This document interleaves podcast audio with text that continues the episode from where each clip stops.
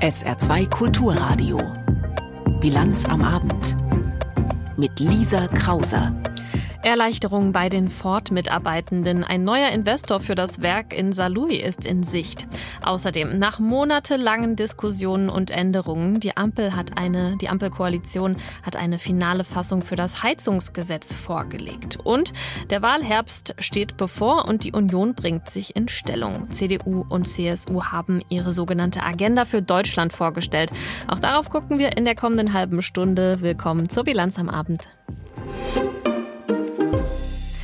Ziemlich genau ein Jahr ist es jetzt her, dass die Ford-Geschäftsführung entschieden hat, dass die Produktion in Saarlouis auf dem Röderberg nach 2025 nicht mehr weitergeht. Das war eine bittere Nachricht und eine riesige Enttäuschung für die rund 4500 Beschäftigten in Saarlouis.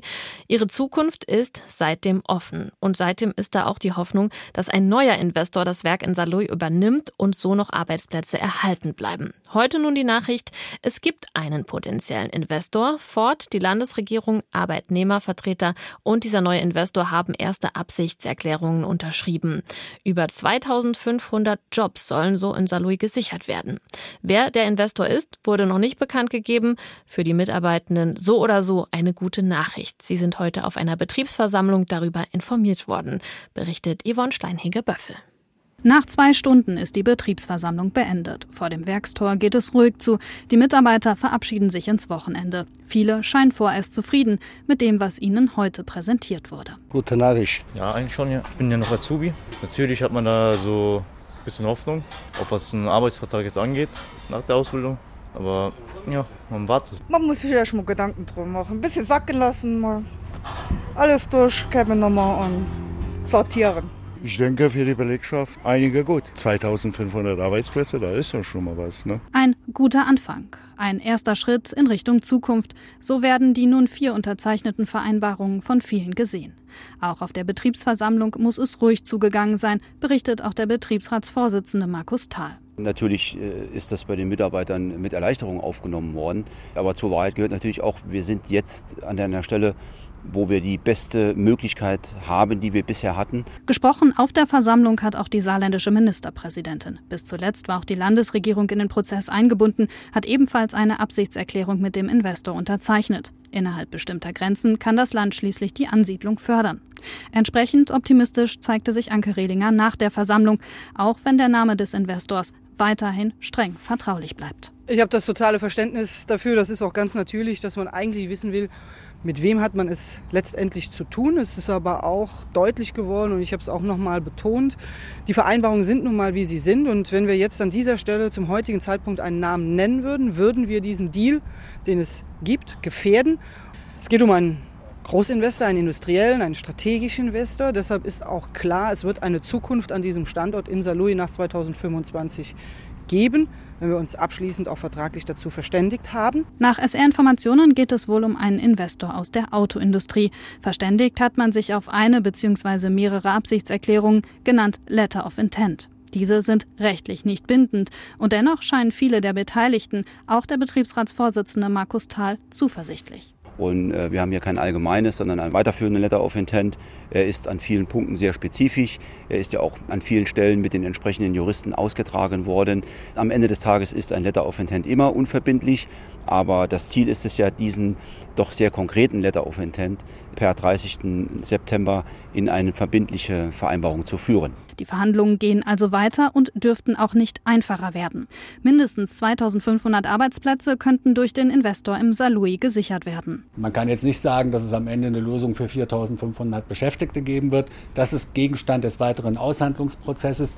Wichtig ist, dass wir parallel dazu auch die Verhandlungen zu dem Sozialtarif trotzdem aufnehmen um das Delta, wie groß es auch immer sein mag, am Ende so zu füllen, dass auch für diejenigen, für die es hier keine Anschlussperspektive gibt, eine tragfähige Lösung gefunden wird. So der IG Metall Bezirksleiter Jörg Köhlinger. Offen ist beispielsweise auch, was mit den 1000 Arbeitsplätzen ist, die Ford über 2025 hinaus zugesagt hat. Auch darüber wird weiter verhandelt.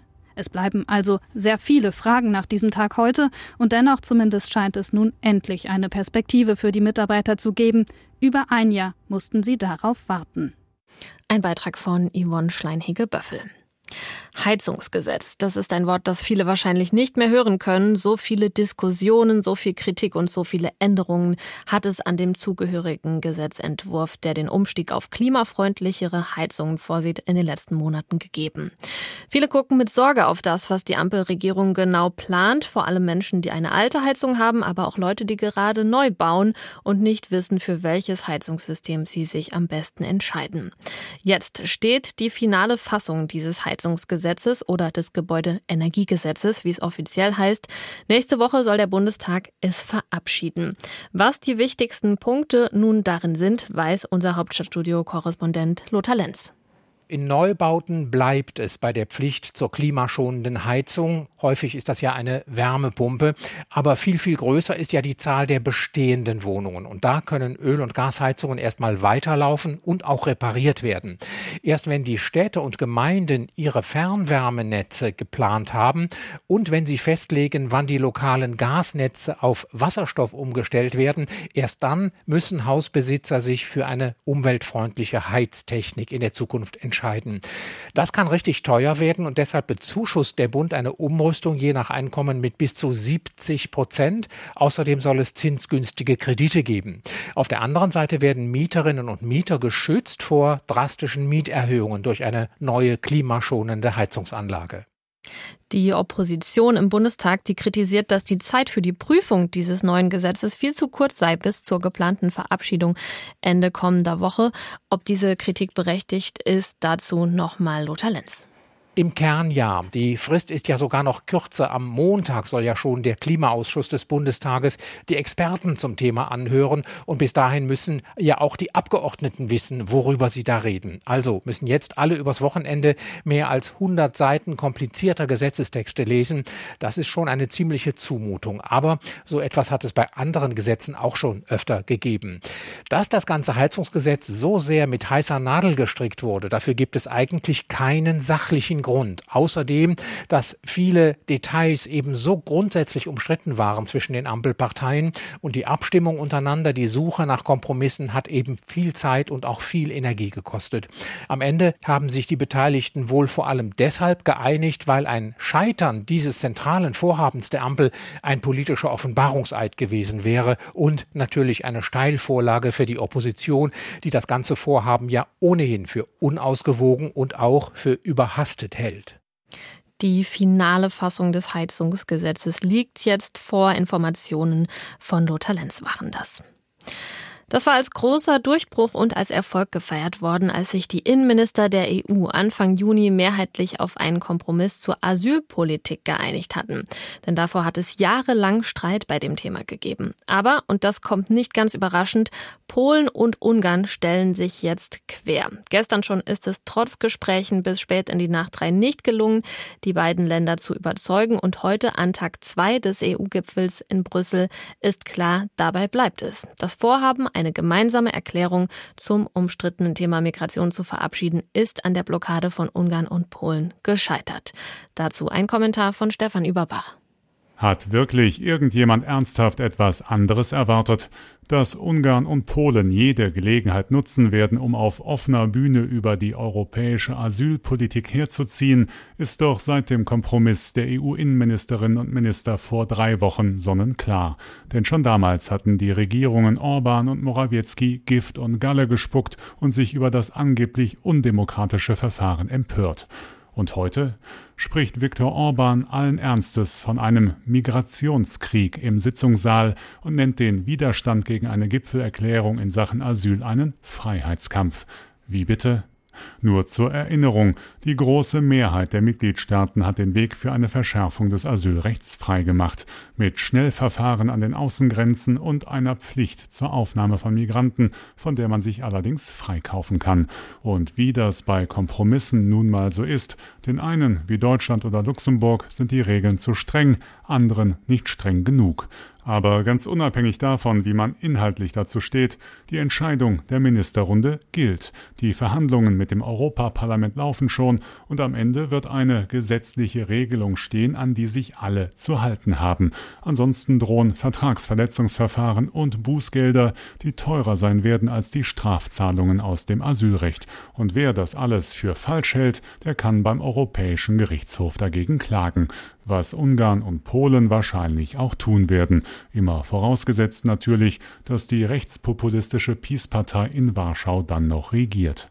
Und damit sind wir beim eigentlichen Kern. Die beiden, um im Bild zu bleiben, Waffenbrüder in diesem angeblichen Migrationskrieg haben den Gipfel aus ziemlich durchsichtigen Gründen in Geiselhaft genommen. Der von ihnen provozierte Eklat dient den selbsternannten Freiheitskämpfern nämlich als Signal nach innen.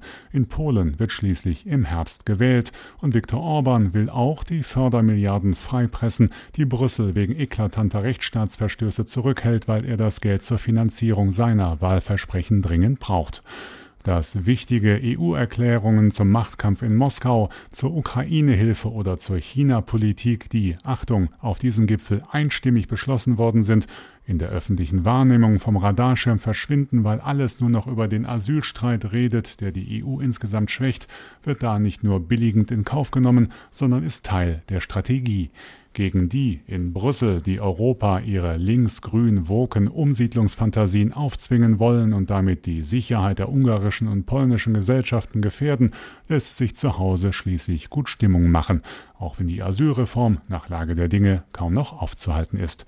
Alles also halb so wild? Leider nein. Plumpe Erpressungsversuche gehören in der EU nämlich inzwischen zum Alltag. Ob es um Russland-Sanktionen geht, um Rüstungshilfe für die Ukraine oder so wie jetzt um die Migrationspolitik. Wer Mehrheitsentscheidungen und demokratische Spielregeln nur noch dann akzeptieren will, wenn sie ihm in den Kram passen, stellt das Grundprinzip des europäischen Clubs in Frage. Die großen Krisen, vor denen die Welt aktuell steht, löst man so aber nicht. Das ist die Meinung von Stefan Überbach.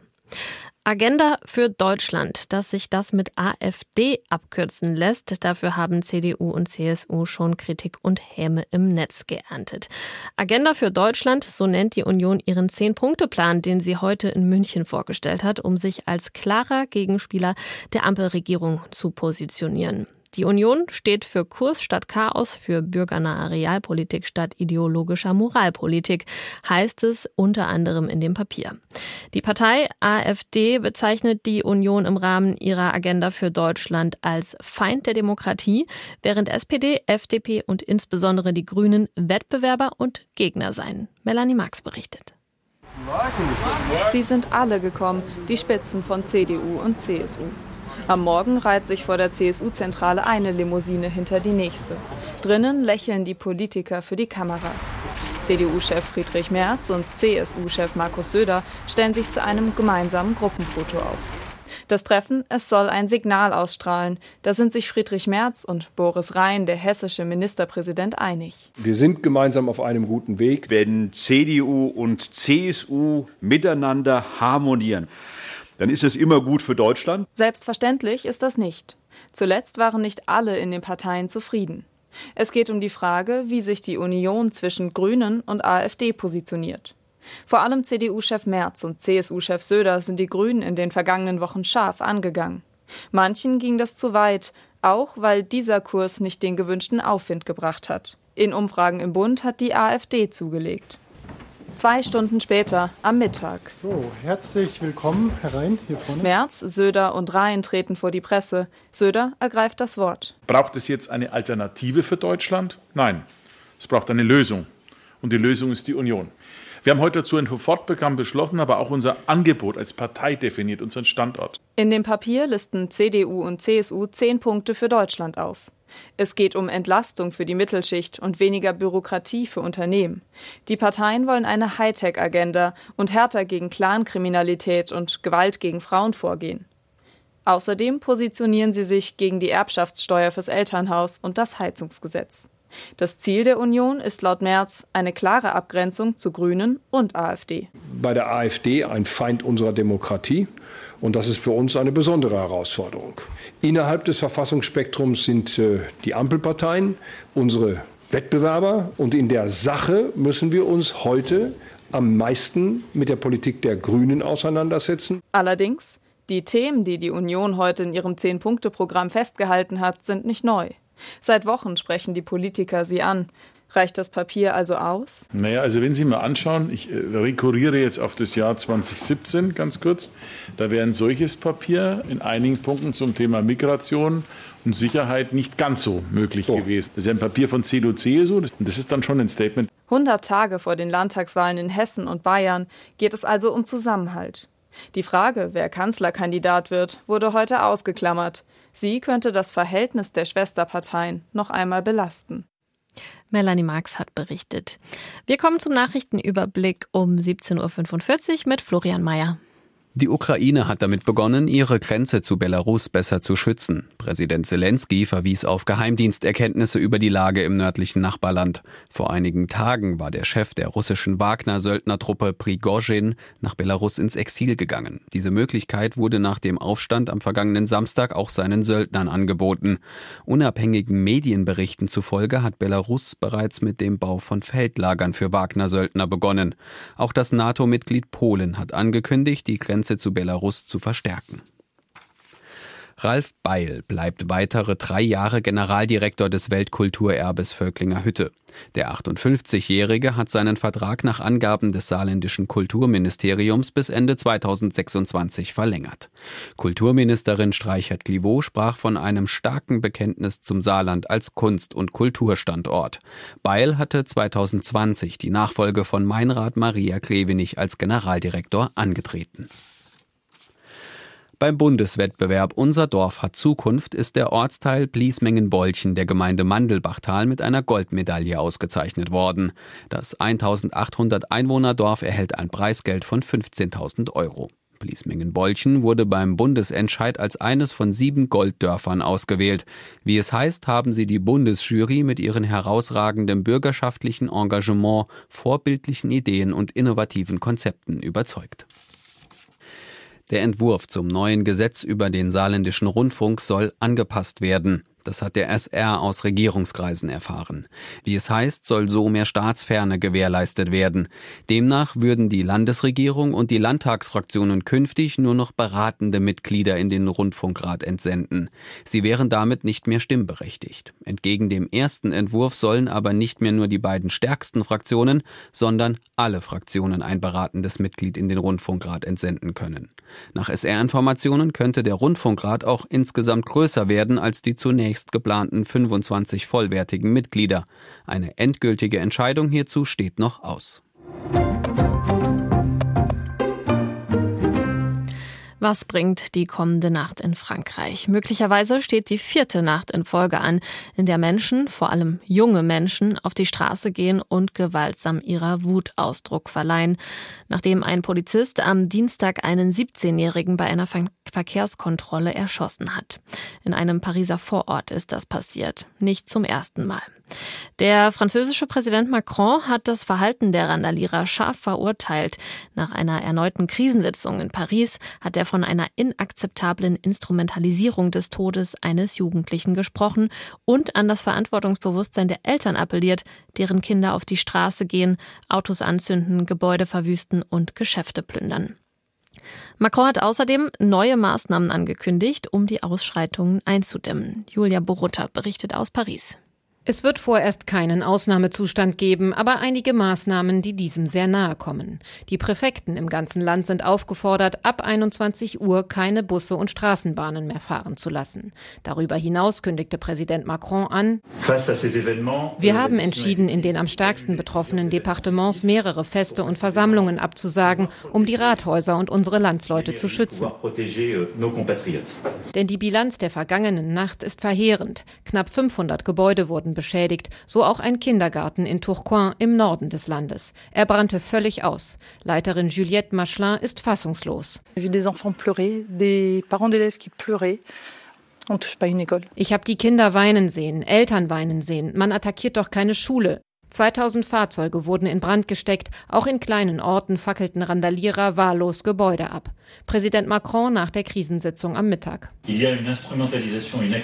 Hier wird der Tod eines Jugendlichen, den wir alle beklagen, instrumentalisiert. Ich verurteile aufs schärfste diejenigen, die diese Situation ausnutzen, um die Institutionen der Republik zu attackieren. Sie laden eine erdrückende Verantwortung auf sich.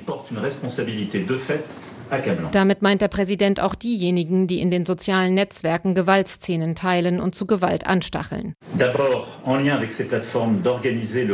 Wir werden gemeinsam mit den Betreibern der Plattformen dafür sorgen, dass die sensibelsten Inhalte gelöscht werden. Auch geht es in einigen Fällen darum, die Identität derjenigen herauszufinden, die diese Inhalte posten. Macron kündigte an, dass das Innenministerium für diese Nacht noch mehr Mittel und Einsatzkräfte mobilisieren werde, ohne allerdings genauer zu erläutern, was damit gemeint ist. Eindringlich appellierte der Präsident an die Eltern der Jugendlichen, ihrer Aufsichtspflicht nachzukommen. Ich fordere alle Mütter und Väter auf, ihrer Verantwortung gerecht zu werden. Die Jugendlichen wirken, als lebten sie auf der Straße aus, was sie in Videospielen in sich aufgesogen haben. In der Nacht hatte die Polizei landesweit 875 Menschen vorübergehend festgenommen. Ein Drittel davon waren nach Angaben des Innenministeriums Minderjährige. Wir schauen auf Russland. Nach dem Aufstand der Söldnergruppe Wagner haben sich Putin und der Rest seiner Regierung diese Woche bemüht, diesen Aufstand runterzuspielen. Außenminister Lavrov hat ihn als ein Schlamassel abgetan. Nicht mehr und nicht weniger sei das gewesen. Ein Schlamassel, aus dem Russland stärker und stabiler rausgekommen sei. Aber was hat dieser bewaffnete Söldneraufstand unter dem Anführer Prigoschin bei der russischen Bevölkerung bewirkt? Wie, stehen, wie steht die Bevölkerung zu Putin, zum Krieg und zu Prigoschin? Prigoschin vor und nach dem Aufstand. Frank Eichmann berichtet von verschiedenen Umfragen, mit deren Ergebnissen die russische Regierung teils alles andere als glücklich ist.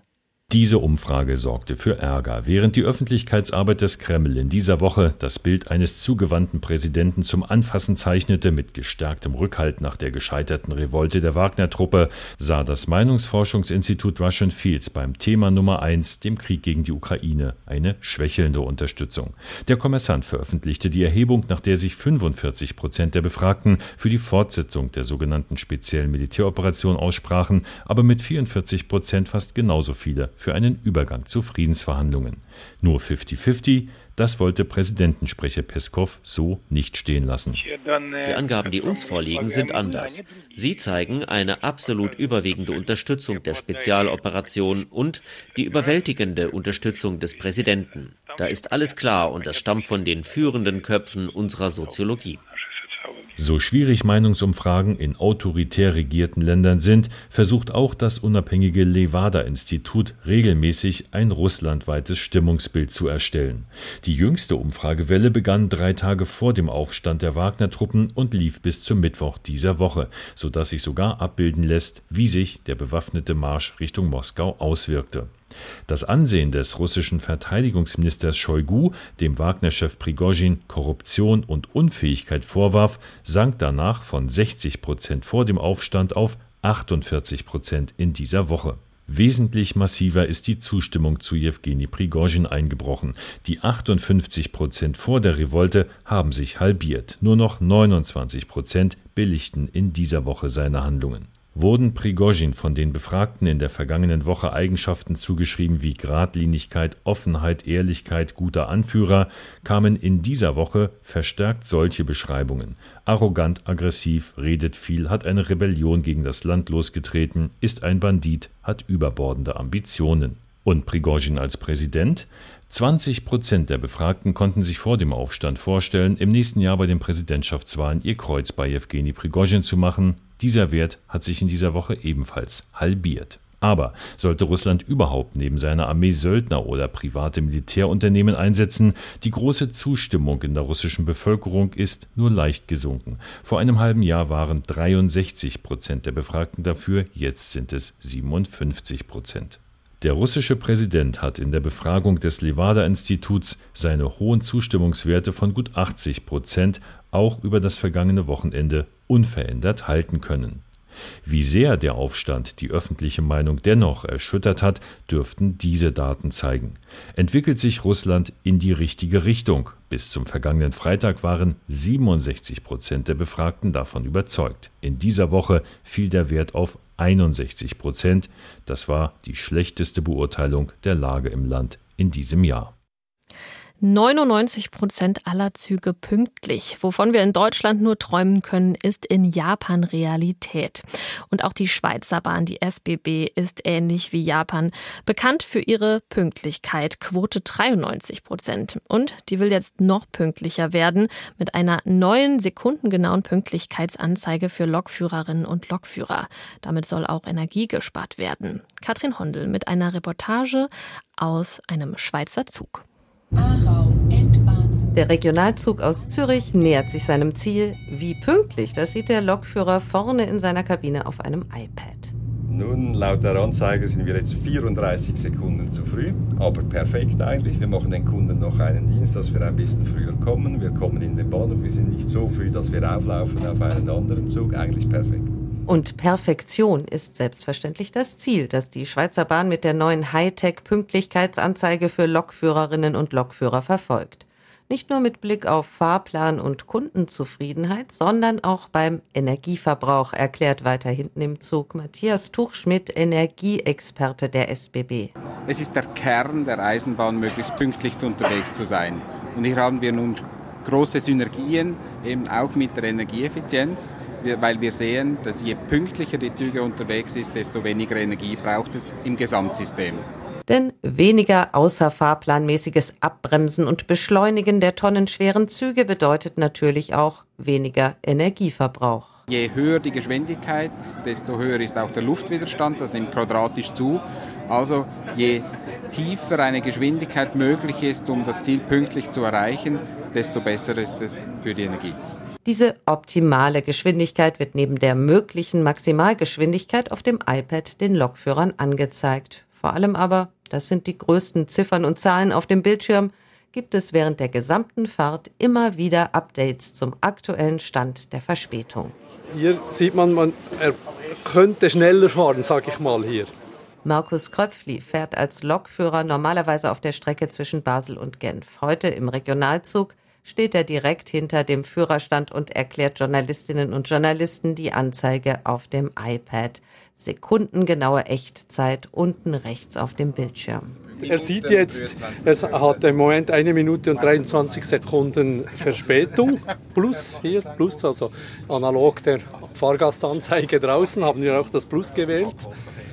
Er wird sich jetzt nach bestem Wissen und Gewissen immer Sicherheit erste Priorität diese Verspätung versuchen aufzuholen. 93 Prozent der Züge in der Schweiz sind ohnehin schon pünktlich. Das heißt, sie erreichen ihr Ziel mit weniger als drei Minuten Verspätung. Mit dem neuen Hightech-Pünktlichkeitsanzeigesystem strebt die Schweizer Bahn nun noch mehr Präzision an. Wäre das also nicht auch was für die chronisch unpünktliche Deutsche Bahn? Die Antwort des SBB-Fachmanns Matthias Tuchschmidt ist höflich. Die Idee an sich ist exportierbar, das ist auch keine wahnsinnige Idee. Die Schwierigkeit ist, liegt in der Umsetzung. Ähm, ich glaube, hier als integriertes Unternehmen SBB halten wir es etwas einfacher als in Deutschland. Was ganz sicher auch daran liegt, dass die Schweiz sehr viel mehr in ihre Bahn investiert als Deutschland, nämlich das Fünffache. Im Jahr 2020 hat die Schweiz 440 Euro pro Einwohner in die Schieneninfrastruktur investiert. In Deutschland waren es gerade mal 88 Euro. Wir gehen an die Börse. Dort ging es heute mit dem DAX aufwärts, weiß Konstantin Röse. Zu Wochenschluss knackte das Börsenbarometer die 16.000 Punkte Marke. Geholfen haben unter anderem gute Nachrichten aus Europa. Denn die Inflation schwächt sich in der Eurozone dank sinkender Energiepreise mehr und mehr ab. Die Teuerung lag im Juni nur noch bei 5,5 Prozent im Vergleich zum Vorjahresmonat, wie die Statistikbehörde Eurostat mitteilte. Im Mai lag die Inflationsrate noch bei 6,1 Prozent. Hierzulande waren Aktien aus der Immobilienbranche gefragt, nachdem der Immobilienkonzern LEG seine Prognose angehoben hat. Papiere des MDAX-Konzerns notierten rund 5% im Plus. In der ersten Börsenliga, dem DAX, gehörte Vonovia mit plus 3% zu den Gewinnern. Der DAX schloss den Handel heute mit 16.148 Punkten. Nach den ersten sechs Monaten des Jahres liegt das Plus somit bei rund 16 Prozent. Wir gucken auf die Wetteraussichten. In der Nacht kühlt es etwas ab auf 14 bis 10 Grad. Morgen wird es überwiegend grau und bewölkt im Saarland. Es kann immer wieder leichten Regen geben. Gegen Abend kann es dann etwas auflockern bei bis zu 22 Grad. Der Sonntag sieht freundlich und trocken aus und kommende Woche bleibt es bei Höchstwerten um die 25 Grad. Es kann immer mal wieder Schauer geben. Kommende Woche Landregen ist nicht in Sicht. Das war die Bilanz am Abend. Hier nimmt sie jetzt Chris Ignazi mit durch den Abend. Mein Name ist Lisa Krauser. Ich wünsche Ihnen jetzt einen schönen Abend und ein erholsames Ende. Tschüss.